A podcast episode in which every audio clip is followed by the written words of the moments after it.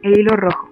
Cuenta una leyenda corta proveniente de China que hace muchos años un emperador pidió que fuese a su palacio una reputada bruja, para que mediante sus poderes mágicos le mostrase con qué mujer se debía de casar.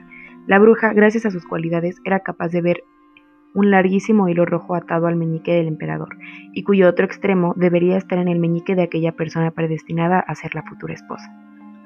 Así la bruja y el emperador empezaron a rastrear el origen del hilo, hasta que después de rastrear y rastrear durante varias semanas, vieron que éste llevaba una campesina pobre, vestida con harapos y a cuyos brazos llevaba un bebé cubierto de suciedad. Airado a verse a sí mismo víctima de una broma, el emperador empujó a la campesina, tirándole al bebé al suelo y dejando una herida en la cabeza de éste, y se volvió a palacio tras ordenar el arresto de la bruja. Muchos años después, tras ser aconsejado por el Consejo de Sabios, el emperador decidió casarse con la hija de un terramiente del lugar, terrateniente. Al iniciarse la ceremonia y levantar el velo que cubría el rostro de su futura esposa, vio en, en su frente una cicatriz que le resultaba familiar.